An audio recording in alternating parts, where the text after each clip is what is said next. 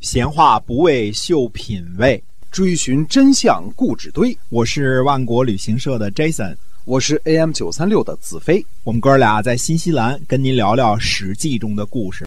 各位听友们，大家好，欢迎收听《史记》中的故事，是由新西兰万国旅行社的 Jason 为您讲的。那么我们这个万国旅行社，我们来简单的了解一下，好吧？是的，我们这个在新西兰经营二十二年了，专门为华人服务，做各种的团呐、自驾游啊、自由行啊都做啊，做的挺好的，自个儿觉着挺好的哈。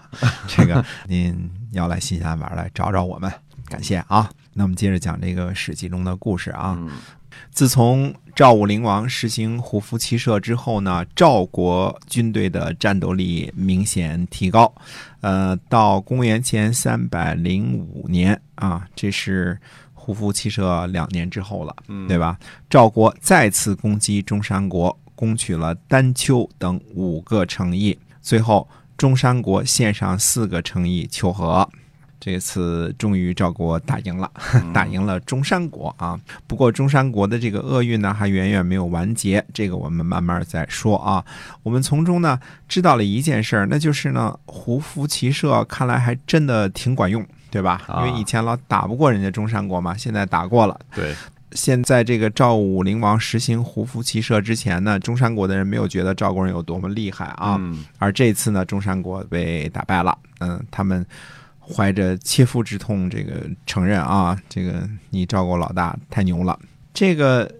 是当时赵国的一些个故事。那么我们还是说了，我们讲战国这段时期呢，主要就是要以秦国为主线。嗯，因为呃前期呢是以魏国为主线，因为魏国有有过一段很牛的时期，先称王啊什么，主要是到魏惠王啊哎，魏魏文侯、魏武侯到魏惠王这一段。那么之后呢，就几乎是秦国做主角了，所以我们得多讲一下这个秦国的故事。我们上次讲秦国的时候说呢，宣太后已经当政了啊，到这个时候了，等于秦武王突然没了，纲鼎绝膑，对吧哎？这个给没了。那么这期呢，我们说一下，还先说一下什么事儿呢？先说秦国呢，说说这个芈月的名字，因为呃，这是秦昭襄王他妈妈，那么现在叫宣太后的这位大姐啊，历史上呢只是记载了芈八子和这个宣太后这两个称呼，而且看起来呢，这两个都不是名字，应该是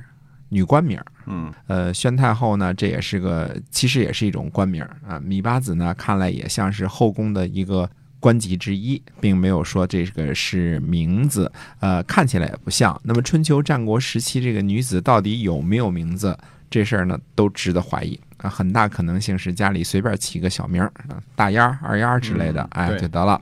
那么贵族女子呢，不抛头露面，也不需要做官儿，也不需要打仗啊，也不需要为了生计奔忙，也不经商，也不做工，也不务农，对吧？嗯，这个取不取名字其实没什么大碍啊，偶尔呢，这个嫁给谁了，记载一下是谁他妈，历史也就觉得可以了，啊 不用记载太多了啊。根据这个杜撰这个《芈月传》的这这主说呢，这作者来说呢，嗯。呃，是在一块秦砖汉瓦上边发现了一个类似篆字的月啊，还不是那么清楚啊，嗯。觉得这个呃很可能就是宣太后的名字，所以就把这名儿给取成芈月了。嗯啊，实际上你必须得给人物主角得起个名字嘛，否则那么长的一个电视剧，你也不能总是这个二丫儿、对，二丫头 是吧？二丫儿没没法演是吧？嗯啊，还有这个网友推断呢，说这个呃，因为宣太后呢比较这个推荐相寿，所以她可能是项家的女儿。这是个非常没有根据，而且不熟悉春秋战国时期给女子起名字的制度而进行的一次瞎猜啊，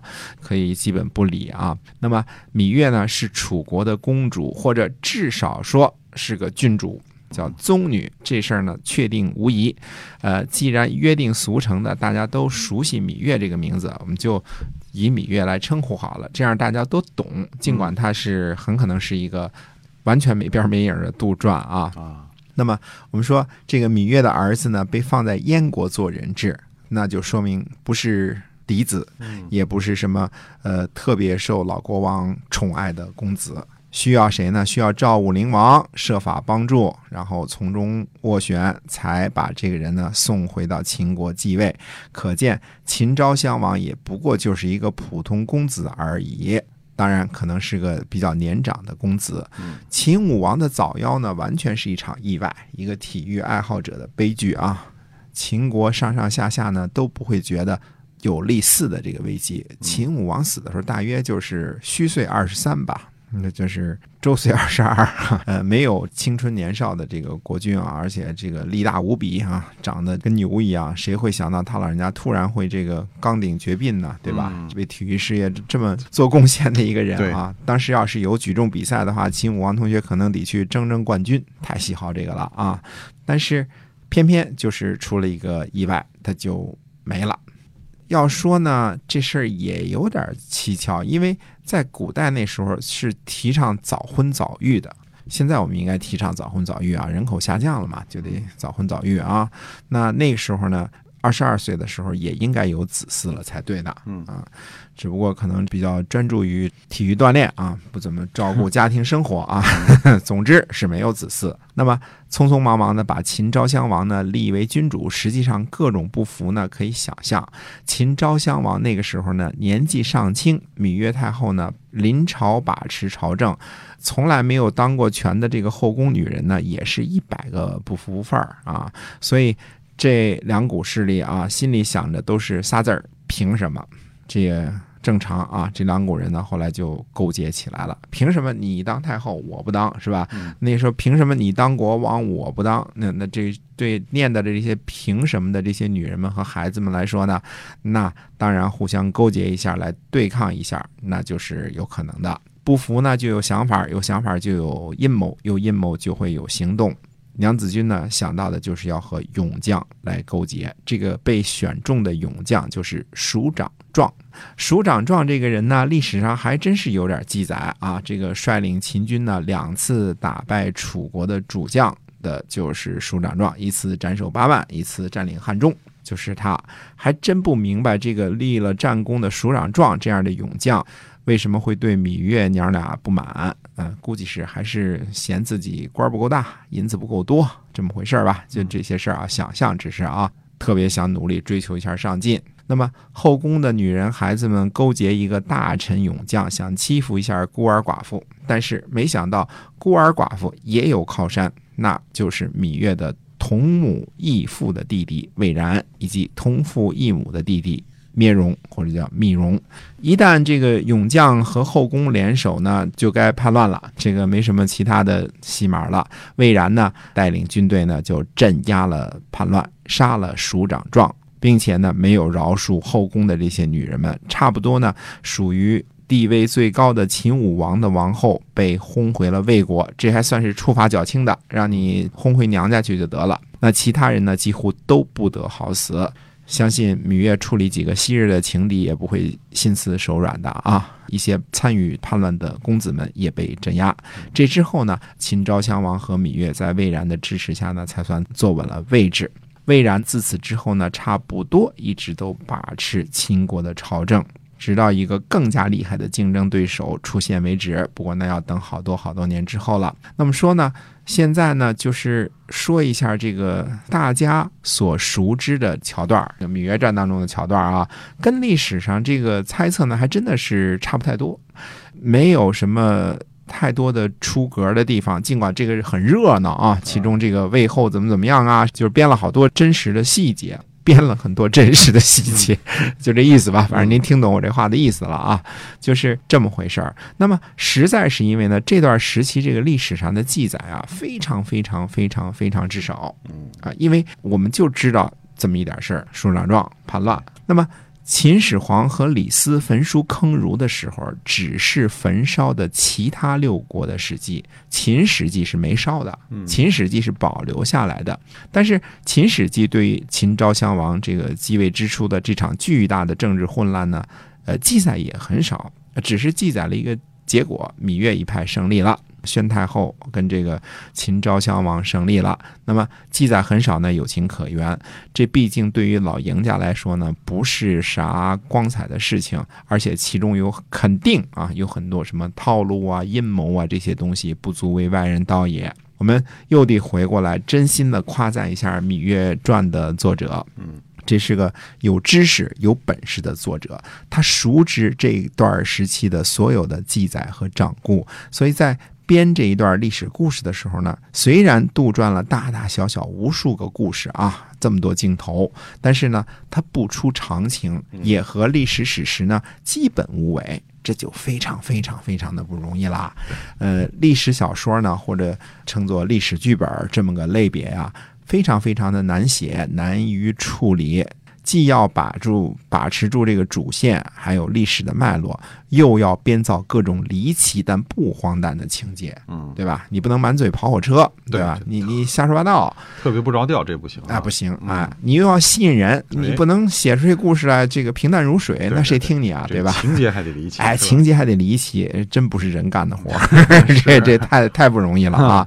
能够编出这么一部剧来，绝对你得有相当的天分，无论你想象力、历史知识和文笔都得特别棒才行的，绝对得有天分。我们前面说过啊，芈月或者称宣太后啊，她怎么会有一个义父弟弟魏然？这就需要开动好多好多想象力，把这事儿说圆乎了。因为我们前面说过这事儿，你要平常人他有个义父弟弟，那很简单，就是俩爸爸嘛。但是对于像芈月这样的王族，或者是公主，或者是郡主，她是怎么拥有有个义父弟弟，这个事情就非常非常难以想象。嗯哎，所以你看，作者给你编了一一堆啊，这个中间怎么样被扔出宫了，跟姓魏的怎么怎么样，回来再那个什么，大家也可以想象一下，这个难度是非常高的，这个是非常高的难度的啊。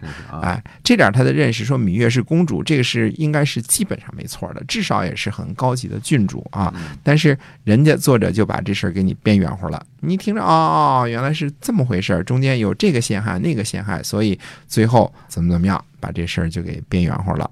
那么包括后来这个芈月和义渠王的这个爱情故事啊，哎，他也是编的合情合理的，因为它有这么一个影儿，有这么一个谱，这样的故事才会吸引人。你既不能胡说八道，你还得还得离奇但不荒诞，啊，这样的故事才能够受人欢迎。当然，还得有这个孙俪是吧？好像是孙俪对吧？对，哎。哎，这样的当家花旦啊，有她的精彩演绎，才能让这部电视剧呢如此吸引人嗯啊、让这个雅俗共赏。我们说谁看着都觉得不烦，嗯这其中的功力可不是一般的。所以有的时候大家看这个文学作品的时候，千万别小看了这些个作者，他们心中的沟壑还是非常非常的嗯非常深的。非常的有两把刷子，才敢去编类似《芈月传》这种历史电视剧。其他的很多的历史电视剧拍的都是纯粹挖坑的那些，呃，可能没有类似这一部这样精彩。对啊，《芈月传》还是非常，所以它票房应该也不错，是吧？嗯这个戏也不错，哎，特别火。怎么说呢？否则这电视剧出来啊，肯定得有一排人打着学者、专家的旗号来蹭热点啊。哎蹭热点还算是好的呢，呃那些不刷牙、不漱口的跳出来嗯喷，你就更让人恶心了啊！占着人家便宜还这个骂着人家，这种人现在很多啊，嗯 现在真的是很多，因为不怎么经常受到惩罚。不要脸是不犯罪的嘛？那现在所以这种这种采取不犯罪行为的人也就特别的多，嗯，特别的特别的喜欢这样啊，是啊。那么夸了这么久芈月的这个《芈月传》的作者啊，也必须指出些缺陷，像黄歇的故事就有些乱了时间了，因为春申君可以肯定不是与芈月同时的，这个属于一个关公战秦琼事儿的演绎。嗯不过呢，演绎和小说呢，人家就是编着就是好玩儿，这个套路呢，就是为了让大家觉得它更传奇啊，所以尽量的。把这个不同时间的人物呢也写在一起。那现在呢，大家穿越惯了也无所谓。其实大部分就是看个热闹，谁跟他那么较真儿啊，对吧？至于有这个可能性，就是把黄歇啊，就是所谓的春申君呐、也都编在一起。有这种可能性的一个主要的原因，就是因为战国时期历史很少纪年。根本就没有特别清晰的纪年，就是谁在前谁在后，谁是关公谁是秦琼，他说不清楚。所以呢，哎，作者也就用了这么一个钻了这么一个空档啊，把这个黄歇也给编进去了。春申君，春申君是比较靠后的啊，还要更靠后一些啊。这个呢，芈月呢，或者是宣太后和秦昭襄王呢，后边故事还有很长，还会有很多。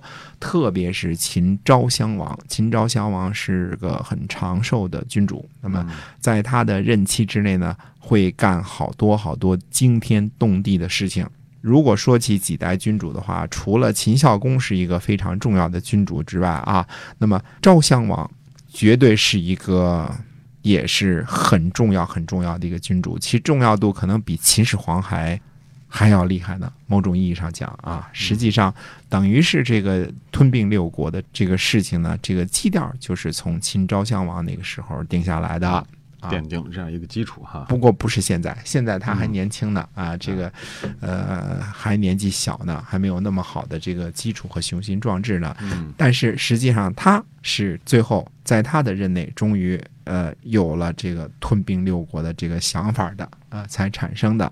那么到底是一个什么样的一些个机缘，能够让秦呃赵襄王最后产生一种说要把六国都灭了当早饭吃的这种感觉呢？哎呀，哎，那么这个呃，有机会的时候慢慢跟大家讲这一段历史的演绎。好，今天我们这个史记中的故事先跟大家讲到这儿，感谢您的收听，我们下期再会。再会。